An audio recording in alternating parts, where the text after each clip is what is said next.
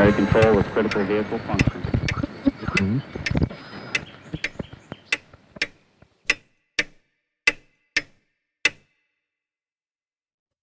Willkommen zu Zukunft denken. Die heutige Episode ist der zweite Teil zum Thema Technik und Menschheit oder Technik und menschliche Kultur, menschliche Systeme. Haben wir die Technik noch unter Kontrolle oder steuert uns die Technik? An dieser Stelle möchte ich nochmal darauf aufmerksam machen, dass ich in diesem Podcast versuche, Episoden für sich alleine stehen zu lassen. Das heißt, Episoden haben in der Regel ein abgeschlossenes Thema. Allerdings baue ich gewisse Handlungsstränge, sage ich einmal, oder gewisse Argumentationsketten durchaus über mehrere Folgen auf. Das heißt, ich würde durchaus nahelegen, diesen Podcast von der ersten Episode weg in chronologischer Reihenfolge zu hören. Und in diesem speziellen Fall handelt es sich um eine, um ein Thema, das ich in zwei Teilen, in zwei Episoden abgehandelt habe. Das heißt, ich würde auch hier nahelegen, zunächst mit der ersten Episode oder mit dem ersten Teil dieses Themas zu beginnen. Im ersten Teil dieses Themas haben wir uns mit der Frage auseinandergesetzt, wie ist das Zusammenspiel zwischen Technik und modernem Leben? Einmal in einem ersten Blick. Wir haben über Abhängigkeiten gesprochen. Wir haben aber schon erste Anhaltspunkte entwickelt darauf, dass Technik nicht in einem speziellen Sinne neutral ist, sondern dass Technik in der Regel auch bestimmte Nutzungen nahelegt. Nutzungen durch die Menschen und letztendlich daraus folgend auch gesellschaftliche Strukturen. Gehen wir jetzt einmal etwas genauer ein auf das Technium, das Kevin Kelly in seinem Buch What Technology Wants beschreibt. Er verwendet im Englischen das Wort Technium, allerdings vermutlich eher aus der Not heraus, weil äh, es im Englischen kein Wort gibt, das dem Deutschen Technik so richtig entspricht. Technology ist nicht genau dasselbe wie Technik und er verwendet das Wort Technium, weist aber in seinem Buch sogar explizit darauf hin, dass es dem deutschen Wort Technik sehr, sehr ähnlich ist. Und er bezeichnet mit dem Wort Technium die Gesamtheit aller Maschinen, Methoden und ja, Ingenieursprozesse, die wir in unserer Gesellschaft kennen. Ich glaube, ich werde in weiterer Folge im Wesentlichen das Wort Technik verwenden, weil es im Deutschen leichter verständlich ist und auch im Wesentlichen dasselbe aussagt. Zitat aus seinem Buch. Nach 10.000 Jahren langsamer Evolution und 200 Jahren unfassbar schneller Entwicklung reift das Technium zu ihrem eigenen Ding heran. Das nachhaltige Netzwerk von sich selbst verstärkenden Prozessen und Teilen hat ihm ein spürbares Maß an Autonomie verliehen. Es mag einmal so einfach gewesen sein, wie ein altes Computerprogramm, das nur nachstellt, was wir ihm gesagt haben, aber jetzt ist es eher wie ein sehr komplexer Organismus, der oft seinen eigenen Bedürfnissen folgt. Zitat Ende. Das hört sich im ersten Blick etwas esoterisch an, aber was Kelly macht, ist im Grunde zwei Dinge. Erstens, er macht eine systemische, keine systematische, eine systemische Betrachtung der Technik. Systemisch bedeutet, er betrachtet nicht eine bestimmte Technologie wie das Auto oder eine bestimmte Methodik, sondern er überlegt sich, wie viele oder eigentlich alle Techniken, die wir heute verwenden, miteinander in komplexer Weise wechselwirken. Und daraus kommt dann eben seine Betonung, dass wir nun mit dieser Technik in einem symbiotischen Verhältnis stehen. Symbiotisch bedeutet, wir stehen in einer wechselseitigen Abhängigkeit, die allerdings bei einer Symbiose beiden Seiten dient. Es geht ihm nicht nur um die Menge aller technischen Prozesse, sondern auch in weiterer Folge um die Frage, wie diese mit dem Menschen oder der Menschheit interagieren. Nun, die Verwendung des Wortes Symbiose ist durchaus bemerkenswert, denn von Symbiose spricht man in der Regel in der Biologie bei Lebensformen, die wie gesagt in symbiotischer Wechselwirkung stehen, aber dass Menschen mit Technik in Symbiose oder in einer symbiotischen Wechselwirkung wären, ist durchaus ein, äh, ja, ein bemerkenswerter, eine bemerkenswerte Aussage. Und wohl auch diskussionswürdig. So, das war der erste Punkt. Der zweite Punkt, das zweite, was er macht, ist im Grunde genommen ein Wechsel des Blickwinkels. Er stellt die Frage, kann man Technik ins Zentrum der Betrachtung stellen? Kann man Technik so betrachten, als wäre es die treibende Kraft der Prozesse? Wie kommt auf die Idee, Technik eine treibende Kraft zuzuschreiben? Er beginnt in seiner Argumentationskette zunächst einmal mit einer Analyse der natürlichen Evolution, stellt fest und beschreibt es auch an zahlreichen Beispielen, dass in der natürlichen Evolution sich verschiedenste Verhaltensweisen oder verschiedenste Fähigkeiten, Funktionalitäten nicht nur etwa einmal entwickelt hätten, sondern häufig vielfach parallel an unterschiedlichen Kontinenten und daher unabhängig voneinander entwickelt hätten. Beispielsweise die Flügel.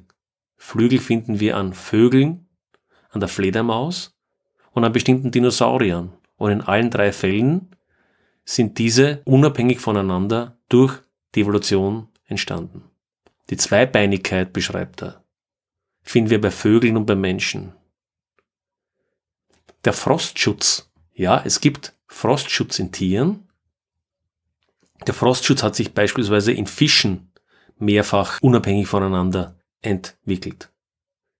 Kameraartige Augen, so wie sie der Mensch besitzt, sind mindestens sechsmal in der Evolution unabhängig voneinander entstanden.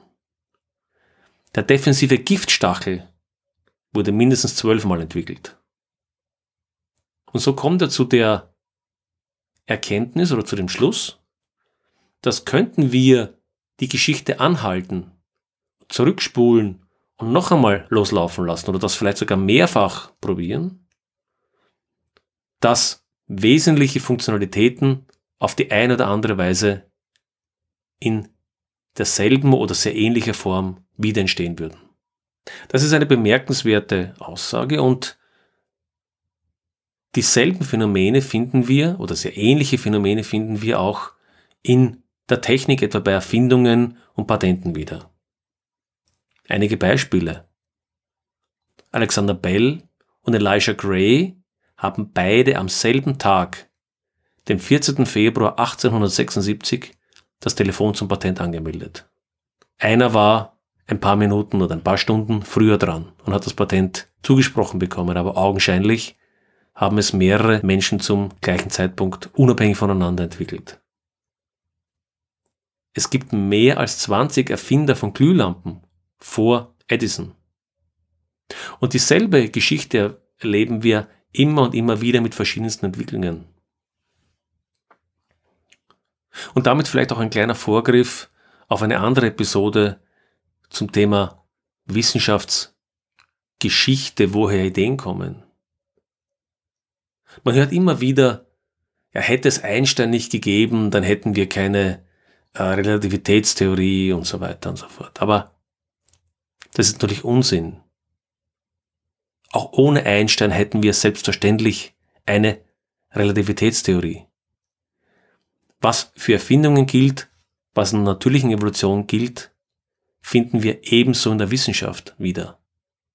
Bestimmte Ideen bauen auf anderen Ideen auf. Wenn diese anderen Ideen einmal im Raum stehen, einmal verfügbar sind, scheint es so, dass die nächste Idee, der nächste Schritt mehr oder weniger auf der Hand liegt. Und bei Millionen Menschen, die über diese Dinge nachdenken, findet sich einer oder in der Regel viele, die ähnliche Dinge denken und die dann letztendlich zu einem Telefon kommen, zu einer Glühbirne kommen oder zur Relativitätstheorie. Eine ähnliche Geschichte also wie in der natürlichen Evolution. Kevin Kelly schreibt, Zitat, wenn alle erforderlichen Bedingungen, die von früheren Technologien erzeugt wurden, vorhanden sind, kann die nächste Technologie entstehen. Zitat Ende. Oder vielleicht sollte man das sogar härter formulieren, wird die nächste Technologie entstehen. Und er argumentiert genau in dieser Weise. In seinen beiden Büchern, What Technology Wants, aber auch im späteren Buch Inevitable, bringt er es mit Beispielen noch einmal auf den Punkt. Das Smartphone als Entwicklung ist unvermeidlich, das iPhone nicht. Was er damit sagen möchte, ist im Grunde genommen eine ganz ähnliche Geschichte, wie wir es in der Evolution erleben. Nach seiner Idee ist die Entstehung eines Auges, eines kameraartigen Auges unvermeidbar, aber das Auge, das genau so aussieht wie das, was wir heute als Mensch oder als Hund oder als anderes Lebewesen haben, nicht. Das Smartphone, also ein Telefon, das mit einem Bildschirm ausgestattet ist, das über ein Netzwerk, über ein drahtloses Netzwerk verfügt und so weiter und so fort. Diese Idee, diese Erfindung ist nach seiner Sicht unvermeidlich. Die ganz konkrete Ausprägung als iPhone nicht notwendigerweise. Das heißt, hier gibt es durchaus Spielräume. Weiteres Zitat. Wir haben keine Wahl, ob es überall gentechnisch veränderte Pflanzen geben wird. Es wird sie geben.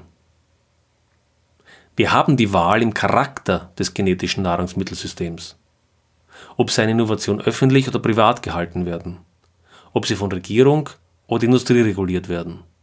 Ob wir sie für die Nutzung durch Generationen entwickeln oder nur im nächsten Geschäftsquartal. Zitat Ende. Hier würden vermutlich schon viele widersprechen, aber wir kommen auf die Diskussion nachher noch äh, zu sprechen, was in welcher Weise steuerbar ist. Aber auch er sieht durchaus, dass wenn auch viele Entwicklungen unvermeidbar sind, dass dann die konkrete Implementation, die konkrete Umsetzung in der Gesellschaft ein durchaus erhebliches Spektrum an Möglichkeiten bietet. Zuletzt kommt er dann zu dem Schluss, Zitat, Planetenweite Probleme werden eine Art von planetenweiten Geist benötigen. Zitat Ende. Also er stellt sich die Weiterentwicklung des Techniums, der Technik wohl so vor, dass die Technik immer weitere Kreise zieht und äh, auch sich immer stärker miteinander vernetzt, mit den Menschen vernetzt und irgendwann eine Art von planetenweiten ja, Geist, Computer, was auch immer, Intelligenz vielleicht bildet, vernetzte Intelligenz bildet, die dann in der Lage ist, auch die planetenweiten Probleme zu lösen. Und an dieser Stelle kann ich nicht mehr zustimmen. Ich glaube, das ist Hybris, das ist ein Irrtum. Denn was hier übersehen wird, ist, dass Komplexität ab einem bestimmten Maß, ab einer bestimmten Komplexität eben nicht mehr vorhersagbar, nicht mehr zuverlässig kontrollierbar ist. Dass wir es also mit prinzipiellen Unsicherheiten, mit einem prinzipiellen Mangel an Vorhersagbarkeit zu tun haben. Und zu glauben, dass wir mit immer komplexeren Computersystemen, Netzwerken oder auch einer globalen Intelligenz in der Lage wären, diese komplexen globalen Systeme zu verstehen und dann zu kontrollieren, dies ist meines Erachtens nach wahrscheinlich ein gefährlicher Irrtum. Damit bleibt die Frage, können wir uns diesem Spin, diesem Trend, diesem Drang der Technik entziehen? Welche Handlungsspielräume haben wir? Und da gibt es durchaus sehr unterschiedliche Ansichten. Kelly ist, wie gesagt, überzeugt davon, dass wir im Grunde vom Technikum getrieben werden und dass wir vielleicht da und dort noch in der Implementation ein bisschen mitreden können. Dann gibt es zahlreiche Kritiker, die Kelly auch durchaus direkt ansprechen, die dann aber interessanterweise, wenn sie ihre Argumente zu Ende führen, gar nicht so weit von seiner Position zu liegen kommen. Douglas Rushkoff beispielsweise schreibt in seinem neuen Buch Team Human, Zitat, Technologie treibt sich nicht selbst. Die will gar nichts. Zitat Ende.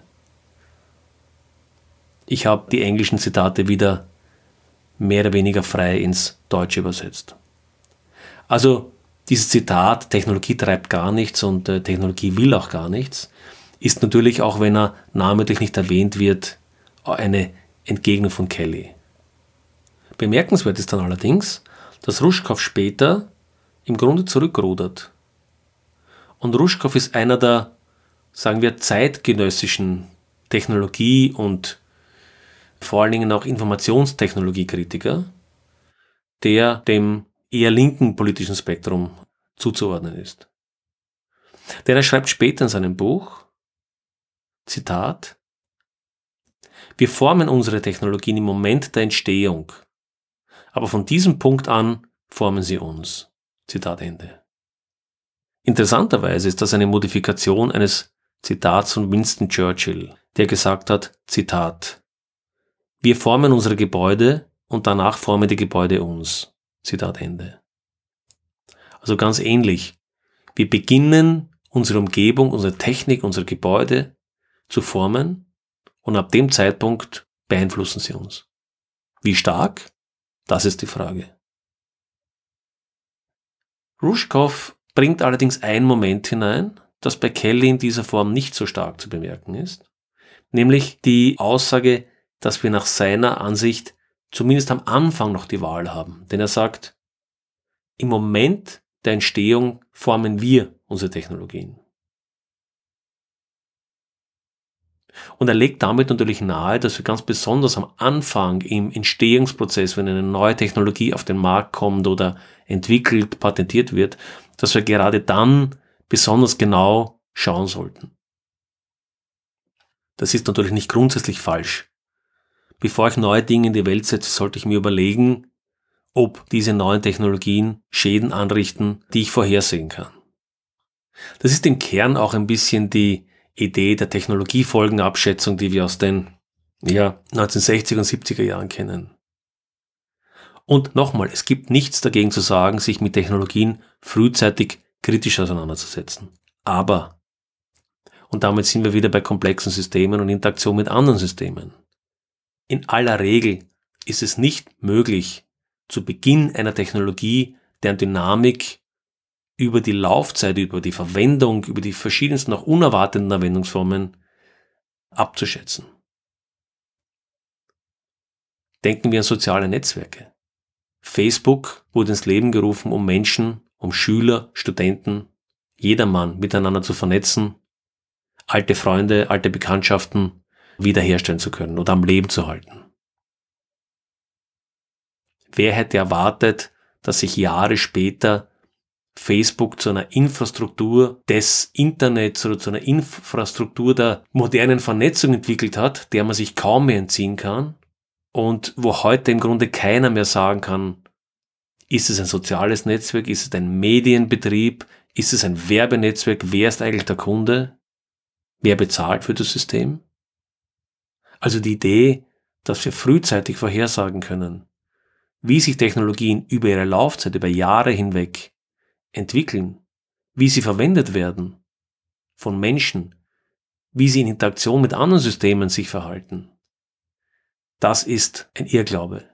Natürlich sollten wir Technologien, neue Techniken, neue Chemikalien und so weiter zu Beginn prüfen. Aber noch viel wesentlicher ist es, die Auswirkungen über ihre Laufzeit im Auge zu behalten. Und dann, wenn es notwendig ist, doch schnell gegensteuern. In einer sehr schönen Diskussion in der Sternstunde Philosophie im September 2018 haben sich Harald Welzer und Richard David Brecht mit genau dieser Frage auseinandergesetzt. Wie weit ist technische Entwicklung unausweichlich? Und beide kommen zu dem Schluss, dass die viel entscheidendere Frage ist, wie wollen wir als Gesellschaft leben? Und genau diese Frage ist die treibende Frage auch dieses Podcasts. Zitat. Das Silicon Valley ist eine Werbemaschine. Eine Werbemaschine, die Entwicklung als unvermeidbar vorzeichnet. Und sogar die Kritiker glauben das. Zitat Ende. Angespielt wird hier auf äh, Yuval Harari und sein Buch Homo Deus, aber wir werden darauf später noch zu sprechen kommen. Entscheidend ist, dass beide Philosophen der Ansicht sind, dass wir unterscheiden müssen zwischen einer von Eigeninteressen getriebenen Werbemaschinerie wo es natürlich im Interesse der Unternehmen steckt, darzustellen oder die Menschen glauben zu machen, dass bestimmte Entwicklungen unvermeidbar sind. Denn wenn sie unvermeidbar sind, nun dann, ja, dann muss ich mich halt fügen und das neueste Gerät kaufen. Beide sind der Meinung, dass was technisch möglich ist, auch gemacht wird, eben nicht oder jedenfalls nicht immer zutrifft. Zitat. Wie geschichtsvergessen ist denn das? Viele Technologien wurden abgebrochen, weil sie gerade nicht erwünscht waren. Zitat Ende. Ein Beispiel wäre die Eisenbahn in den USA. Es gibt in den USA eine Eisenbahn, aber speziell in den letzten 100 Jahren seit dem Aufkommen des Automobils wurde sie auch durch starke, äh, ja, durch starken Druck der Autolobby letztendlich nicht in der Form weiterentwickelt, wie wir sie in anderen Ländern der Welt finden. Denken wir in die Schweiz oder auch andere europäische Länder. Öffentlicher Verkehr. Vergleichen wir die typisch amerikanische Stadt mit der typischen europäischen Stadt. Gesichtslose Vorstädte, wo die Menschen, wo die Familien zwei Autos haben müssen, weil sie sonst ihr Haus gar nicht verlassen können, weil sie ihre Grundbedürfnisse, Einkaufen, Arbeit ohne Auto gar nicht mehr erledigen können. Die totale Abhängigkeit von der Technologie Auto. Eine Entscheidung, die zu einem erheblichen Maße von der Politik und von Lobbys getrieben wurde in den Vereinigten Staaten. In Europa, in den meisten europäischen Großstädten denken wir an Wien, Berlin, München, London, haben wir ein sehr ausgeprägtes System an öffentlichem Verkehr und viele Menschen sind tatsächlich nicht vom Auto abhängig. Wir haben also eine andere Entwicklungsrichtung, einen anderen Pfad eingeschlagen. Oder denken wir an die massive Subvention und damit die Favorisierung fossiler Technologien. Den meisten Menschen ist es gar nicht bewusst, dass wir nicht nur erneuerbare Energien nicht fördern, sondern dass wir im Gegenteil fossile Energien mit ungeheuren Finanzmitteln fördern. Also, hier kann man nun von Vorherbestimmung nicht sprechen. Hätte sich vielleicht ein Jimmy Carter in seiner Präsidentschaft durchgesetzt und wären die erneuerbaren Energien in den USA damals wesentlich stärker vorangetrieben worden, wer weiß, vielleicht hätten wir heute das Thema mit dem Klimawandel nicht in dem Maße, wie wir es leider haben. Also augenscheinlich gibt es doch eine gewisse Bandbreite an möglicher Beeinflussung. So, wo stehen wir? Fazit. Wo stehen wir? Was können und wollen wir eigentlich? Es gibt, wie so häufig bei derartig komplizierten Themen, widersprüchliche Meinungen, widersprüchliche Ansichten. Ich denke, ein paar Dinge können wir mitnehmen. Zunächst einmal, wir können uns in der Moderne der Technologie mit Sicherheit nicht mehr entziehen. Ob wir das als Symbiose bezeichnen möchten oder als Abhängigkeit, ich denke, das ist eine, ja, eine semantische Diskussion. Wir sind als Menschen jedenfalls ohne Technologie nicht mehr lebensfähig. Gleichzeitig, und das ist eine zweite wesentliche Erkenntnis, wir können auf dem heutigen Stand auch nicht stehen bleiben. Denn die Art und Weise, wie wir heute Technologie nutzen, wie wir heute unsere Gesellschaft betreiben, und das Betreiben meine ich durchaus auch im wörtlichen Sinne, betreiben im Sinne von Energieversorgung, Nahrungsmittelversorgung, Ressourcenversorgung, ist in keiner Weise nachhaltig und wird daher zu ändern sein.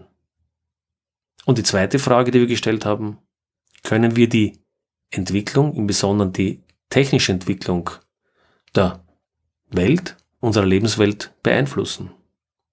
Würde ich der Ansicht sein, dass wir keinen Einfluss nehmen können und dass alles vorherbestimmt ist, oder nur aus dem Technium heraus äh, getrieben wird, dann würde ich wohl diesen Podcast nicht machen. Also meine persönliche Ansicht ist sehr wohl, dass wir Handlungsspielräume haben. Gleichzeitig aber dürfen wir nicht unterschätzen, das halte ich ebenfalls für eine sehr entscheidende Überlegung, dass Technologien in keiner Weise neutral sind. Und ich meine das im Besonderen dahingehend, dass Technologien typischerweise einen Spin, eine Richtung entwickeln, einen Anwendungsweg vorschlagen und daraus uns in eine bestimmte Richtung treiben.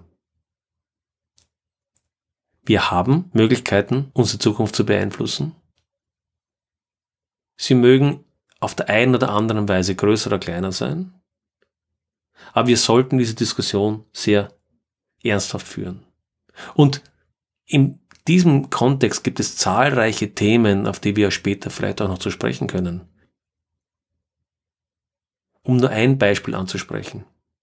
Viele Entscheidungen sind tatsächlich aufgrund der Globalisierung auf lokaler Ebene und selbst auf, sagen wir mal, auf europäischer Ebene nur mehr ganz schwer durchsetzbar oder, oder begründbar.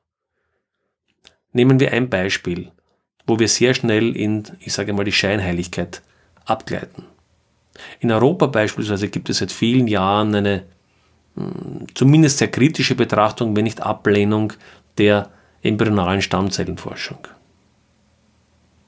Man kann diese Meinung vertreten.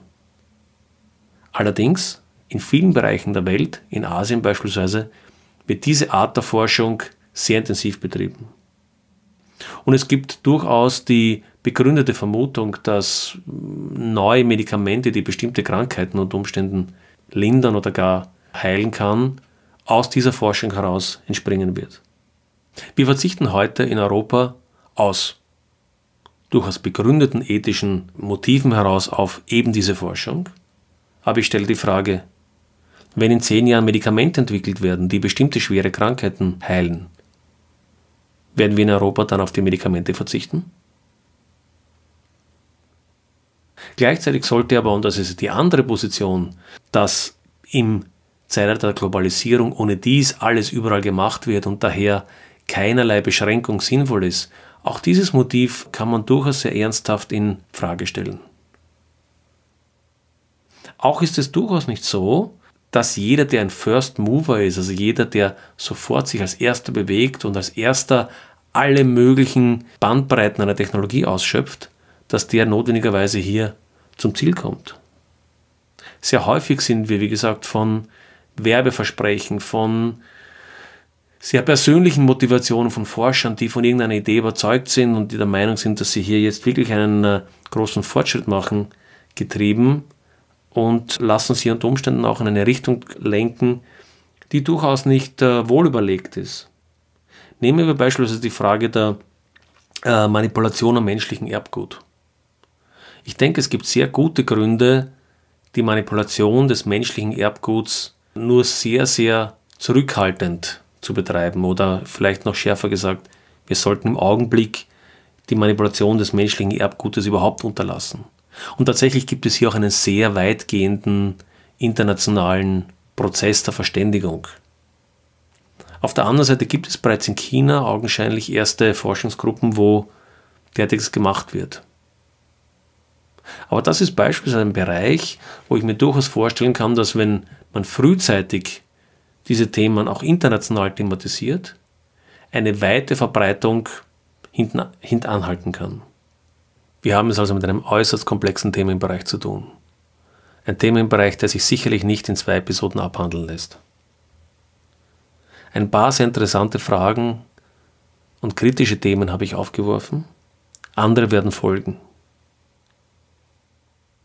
Was mir am Ende allerdings wichtig ist, ich glaube, wir sollten uns weniger damit beschäftigen, was wir nicht können und ständig argumentieren, dass wir ohne dies nichts verändern können, sondern vielleicht beginnen, die richtige Frage zu stellen. Und die richtige Frage aus meiner Sicht wäre, wie wollen wir in Zukunft leben? Wie wollen wir, dass unsere Welt in 10, 20 oder 30 Jahren für uns selbst oder für die nächste Generation aussieht? Wir können auch die umgekehrte Frage stellen. Wie wollen wir, dass sie nicht aussieht? Und wenn wir diese eine oder diese beiden Fragen diskutieren und für uns beantworten, dann folgt daraus logischerweise eine dritte Frage, nämlich, was müssen wir heute tun, um dorthin zu gelangen, wo wir in 20, 30 Jahren sein wollen?